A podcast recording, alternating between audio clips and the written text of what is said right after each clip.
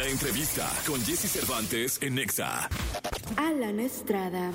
Modelo, actor y cantante que encontró en su pasión por los viajes una faceta que le ha dado notoriedad en redes sociales y televisión. Su canal de viajes en YouTube, Alan por el Mundo, tiene 13 años de actividad, cuenta con 3.3 millones de suscriptores y suma más de 650 millones de visualizaciones en los casi mil videos publicados. Hoy aquí con Jesse Cervantes, Cenex se regresa a Alan Estrada a la cabina de Exa.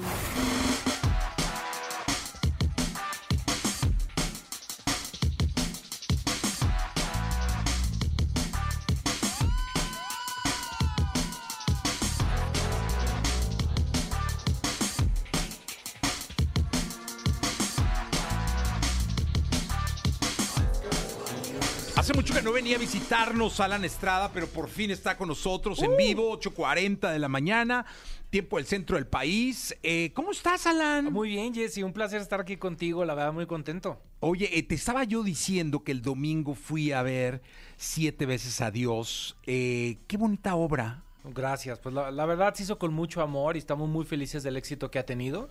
Llevamos más de un año en cartelera y la gira también nos fue increíble. Estamos de hecho pensando retomar la gira para volver a algunas de las ciudades donde se quedó gente fuera, literalmente. Es algo que yo la verdad nunca había vivido a ese nivel siendo creador, ¿no? O sea, es mi texto, eh, hice varias de las letras de las canciones, eh, nunca había estado involucrado en ese nivel, eh, en ese rango, y estoy muy feliz, muy feliz. Ha sido un proyecto que nos ha modificado. El texto es eh, maravilloso, o sea, te da Ay, unas gracias. vueltas de tuerca en el segundo acto eh, que no te lo esperas y que te lleva de un lado a otro. Te habla de la verdad, como hace mucho no escuchaba yo que me hablaran, eh, de la mentira, porque no, Eh, de la fidelidad. Sí, de- pues del amor, ¿no? Del amor, en todas sus facetas. La última canción es hermosa, ¿eh? Ah, esa letra es mía, fíjate. Es- Hermosa. Esa letra, a mí me gusta mucho hacer letras y es un, es un, pues es un campo que he explorado muy poco y, y justo esa letra me salió, estaba yo en un viaje y empecé como, es una canción que habla pues de cuántos amores tendremos en nuestra vida, ¿no? O sea, porque al final creo que nuestra, ya somos unas generaciones en donde ya somos un cúmulo de varias historias amorosas, ¿no? A lo mejor nuestros padres vivieron una pero ahora somos varias y entonces pues siento que hay muchos amores de tu vida. Oye, pues felicidades. La verdad es que si pueden, vayan a verla. Eh, el teatro, no recuerdo el nombre. Ramiro Jiménez. Ramiro Jiménez. Está en Coyoacán, padre, a un lado de los Sí. biscuits de Obregón. o sea, Así, exactamente. Así, tiene estacionamiento, ballet parking, está súper cómodo el teatro. El merchandising está increíble. Ay, este, gracias. Le todo. echamos ganas, le echamos ganas. Es que yo me fijo en todo, ¿eh? O Muy sea, bien, voy muy me fijo en todo. El, el audio está muy bueno. Ay, qué Se ve que el. Inge le echa muchas ganas. Este, muy bien. La verdad Ay, es que muy muchas bien. gracias. Eh, y bueno, ahora hablemos de, de lo que nos trae aquí en El la mañana de libro. hoy, el libro. ¿Cómo, ¿Por qué? ¿De dónde? Ahorita que estuve, no he tenido chance de leerlo, pero estuve hojeándolo. ¿Dónde sale esa necesidad de viajar? Pues fue, un, fue una pasión, o sea, mi pasión por el arte, por la música, por la actuación la descubrí muy niño, pero por los viajes no, la descubrí a los veintitantos, cuando hice mi primer mochilazo a Asia. Y ahí yo dije, ah, caray, esto me gusta. No solo me gusta, sino que me está transformando, entonces yo lo quiero repetir. Y ahí empezó mi pasión por viajar y yo siempre grabé esos viajes porque tengo muy mala memoria y quería, eh, siempre me gustó el tema audiovisual y los grababa y los editaba como para mí, para mi familia y eso eventualmente se convirtió en Alan por el Mundo. Y hace seis años me buscó eh, Grupo Planeta para hacer un libro y me tardé seis años en hacerlo. Lo escribí yo de mi puño y letra, eh, porque luego nunca sabes. Sí, claro. Este, y así es un libro muy personal que habla no solamente de mis viajes, pero del aprendizaje que yo he tenido en mis viajes. De cómo me ha modificado mi visión de la vida, mi visión de las cosas, cómo me ha transformado y cómo creo yo que es viajar hoy por hoy. Porque es diferente a como se viajaba hace 15 años. Oye, te voy a decir una cosa, a ti te tocó un cambio tecnológico, generacional, Sí. como a los músicos también. Eh, cuando empezaste a viajar no había tanta red social y tanta posibilidad de compartir como hoy. No había, yo me acuerdo cuando salió Instagram que dije, ¿cómo? Voy a poder subir una foto al instante del lugar donde estoy. Me parecía maravilloso. Hoy me parece también un atentado al disfrute del viaje, que es cosas de las que hablo en el libro. Pero al final es buscar ese equilibrio entre la tecnología. Yo me acuerdo que en mis primeros viajes, Jessy, yo dejaba mi celular en mi casa porque era inútil llevártelo, porque te cobraban un dineral y porque no lo necesitabas. Hoy no podemos pensar en nuestra vida sin el teléfono celular, el mapa, que buscar este recomendaciones, incluso por meterte a Google y ver la historia del lugar que estás visitando. Es muy útil tener un, un teléfono hoy en día, pero al mismo tiempo nos puede arrebatar la posibilidad de disfrutar el aquí y el ahora. Oye, es que hay partes del libro que me parecen maravillosas y que viene a reflexión de, de lo que yo he viajado, ¿no? Porque aquí dice, habla de la zona de confort. Sí, y, y habla de cómo el viaje te saca automáticamente de una zona de confort. Sí. A, a menos que sea un viaje de mega placer acá, de esos, ¿no? Pero incluso ahí hay cosas que suceden porque para muchas personas dormir en una cama que no es su cama ya es salir de la zona Sí, de de la confort. zona de confort, totalmente, las almohadas. Las almohadas, las cobijas, el baño. Eso al final te hace crecer. eh. Hay- son pequeños detalles, o sea, eh, la sazón a la que estás acostumbrado a comer, eh, hay muchísimas cosas que, que te sacan de la zona de confort y es fuera de la zona de confort donde está el crecimiento y las recompensas. Pues, la Oye, zona- otra de las cosas que leí aquí fue que nunca estás solo. Nunca estás solo. A mí me gusta viajar solo y hay un eh, episodio, de, parte del capítulo de, de la zona de confort. Yo invito a la gente a hacer un, un viaje al menos en su vida en solitario. Y hay una parte que dice, nunca estás realmente solo. O sea, al final aprendes a estar contigo, que es la única persona con la que vas a estar el resto de tu vida y con la que tienes que hacer las paces más que con nadie. Y al final siempre está la posibilidad de socializar y de hacer nuevos amigos y abrir nuevas puertas. A mí me sorprende, yo no tengo esa capacidad, pero ah, me sorprende cuando se me acerca alguien con ese encantador descaro de, hola, ¿y de dónde eres? En- me acaba de pasar en Ámsterdam, ¿no? Que, o sea, me saca de onda porque yo no tengo esa habilidad, pero me, me encanta que haya gente que la tenga, de hacer amigos inmediatamente. Las sonrisas son universales, no necesitas el idioma. Es muy, muy... Y esta frase me pareció ay, mm, impresionante. Contar historias, no países. Sí, señor. Esa me la regaló un viajero que conocí en Vietnam. Y este, y mucha gente me pregunta cuántos países conoces y la verdad es que no sé. Dejé de contarlos cuando lo conocí a él. Porque dije, al final no quiero que mi vida se convierta en una lista de cosas que hacer, sino de, de cuántos países conoces y qué más da. ¿Qué más da si conoces 100 países o 3? Que no- es que no importa. No importa el número, lo que importa es cómo esos países o cómo esos viajes te han transformado. Porque igual puedes haber visitado 100 países y seguir siendo un imbécil. Sí, claro. Eso, o sea, hoy por hoy los viajes ya no transforman per se. No, es automático. Hay que tener una voluntad de que el viaje me transforme, me influya, me... Hay muchas comodidades a las que tenemos acceso hoy en día que no existían antes y que son esas incomodidades las que ayudan a tu transformación. Justo O- hablar oye, y cuéntame algo. eh, este asunto de viajar y viajar y viajar, ¿cómo te permite combinar eso con tu vida?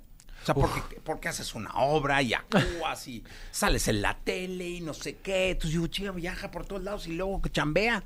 Pues es un tema complejo, o sea, he estado tratando de buscar el equilibrio. Eh, a principios de año subí una declaración a mis redes de que iba a bajarle el ritmo de trabajo a, a los viajes porque sí habían cobrado una cuota, una factura en mi vida personal importante y lo que quería era buscar un equilibrio. Entonces, hoy por hoy estoy viajando menos porque llegó un momento en mi vida en que me iba nueve, diez meses al año. Y este, y hoy estoy viajando menos, sigo viajando porque no podría dejar de viajar, pero trato de combinar mi vida personal con mi trabajo. Y también, eh, pues trato de viajar más. hago un viaje con mi familia al año que yo organizo, es sorpresa para ellos. Y es un viaje que me emociona mucho porque es tiempo de calidad con, con los seres que amas. Oye, cuéntame algo. ¿Cuál es el viaje más cerquita que has hecho que más te ha impresionado? Más cerquita de tu casa. Pues fíjate que hay, aquí en, en México, la Huasteca Potosina me parece nuestro gran secreto.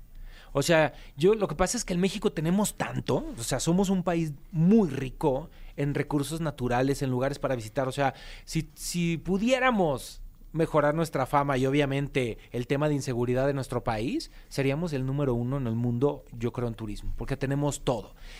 Y la Huasteca Potosina es un lugar alucinante, alucinante, o sea, el color del agua, las cascadas, la es es un lugar de verdad que a mí me me, me emociona visitarlo porque es muy muy bonito.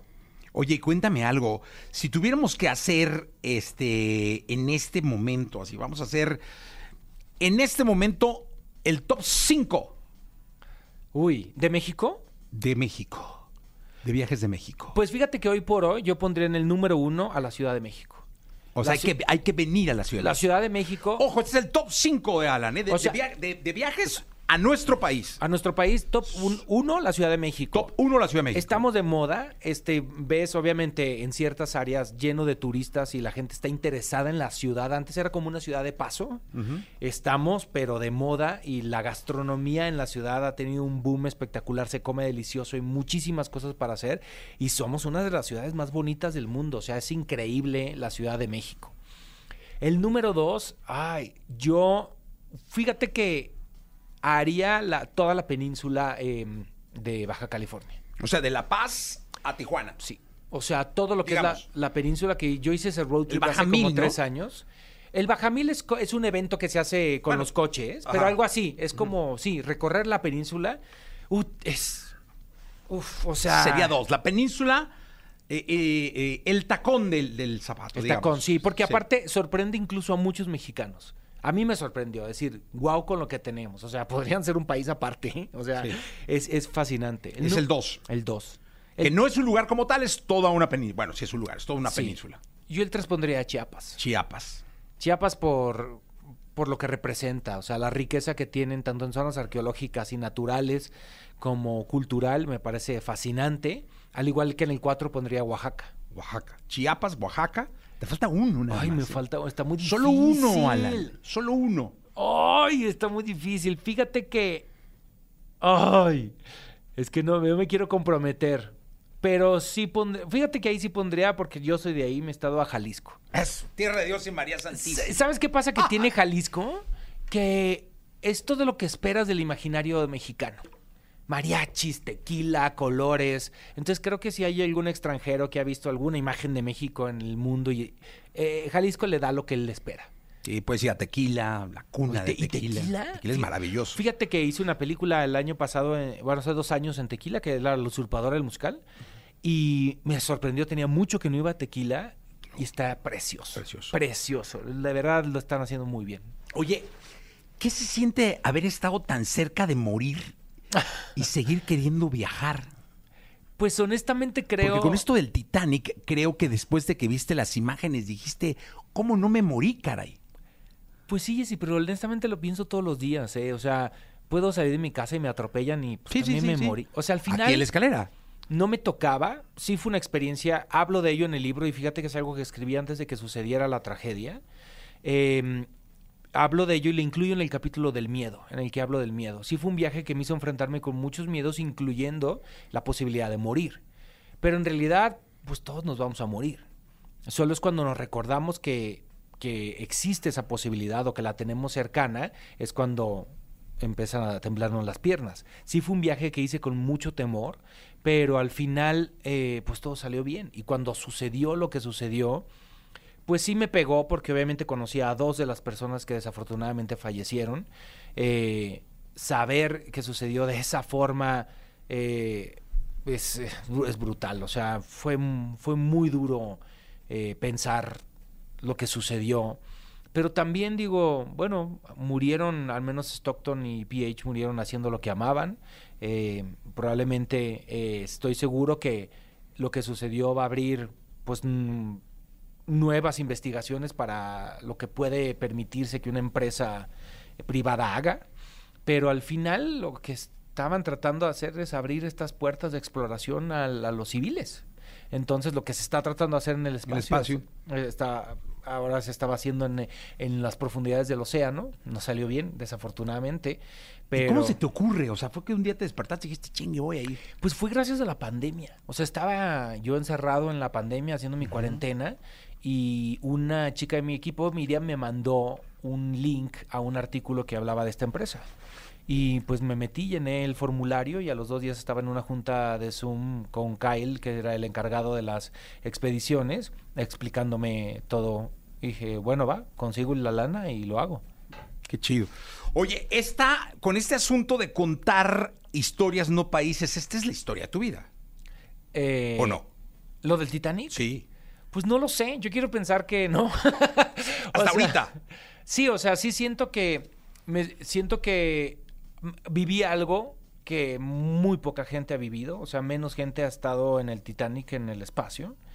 Eh, viví algo muy fuerte y después de lo que sucedió cobró otro sentido. Eh, pero al final, mm, no lo sé, quiero pensar que, que el viaje no ha acabado. Que, que me faltan todavía cosas Ah, más. qué bonita reflexión. Por vivir, sí. Esa está padrísima. Mira de dónde te saludan. Te saludan de Veracruz, de Campeche, de. Monterrey, de Guadalajara, de Acapulco, de Puerto Vallarta, de Chile, eh, Bolivia. Alan inspira a viajar. Fíjate que sí Ay, inspiras. Ay, qué chido, gracias, gracias. Qué padre. Sí. Yo realmente sí, sí he visto tus videos y sí me... Ah, como que hay lugares donde quiero, que no, no estaban ni en el mapa. El lugar donde, no sé si ya conozco, me imagino que sí, pero si no, donde, donde mi sueño es viajar es Islandia. Fui a Islandia hace bastante, hace 10 años. No he vuelto, eh, sé que se ha vuelto bastante popular y es muy espectacular. Muy espectacular. Unas ganas de ir así de Sí. locura. ¿Y sabes qué me gustó mucho de Islandia? La mentalidad islandesa. O sea, sí traen otro chip en la cabeza por... Pues viven tan lejos, es, es, eh, es muy peculiar. Pero además los paisajes, porque es un país que así de cada dos semanas descubren una cascada nueva, ¿no? O sea, tiene, es, es muy curioso, pero es muy espectacular, muy, muy, muy. Sí, tengo una, una, pero así de, de algún día eh, Australia, Nueva Zelanda, me encantaría. Pues te recomiendo que vayas ya, porque justo algo que, que yo le recomendaría a la gente es que hoy por hoy ya empiezan a verse los números muy similares a prepandemia. Y entonces, pues vale la pena viajar a los lugares que eran muy populares antes de la pandemia, antes de que se vuelvan más populares. ya sea una locura. Sí, porque sí merma un poco la experiencia. Para llegar a Islandia, ¿cómo llegas? Pues puede serlo de varias formas. eh, creo que incluso vía Canadá puedes ir, pero yo fui vía Londres. Ok. México, Londres, Londres, eh, Reykjavik. No es tan complejo como la gente piensa. Yo ¿eh? pensé que era más complejo. No, no. Está más cerca de lo que creemos. Pues qué bueno. Alan, gracias. No, hombre, ti, Felicidades por todo. La verdad es que me encantaría felicitarte solo por el libro, pero que es Viajar cambiará tu vida. eh, 10 lecciones que aprendí al recorrer el mundo. Alan por el mundo. Pero también te felicito por la obra, que es maravillosa. Vayan a verla, siete veces a Dios.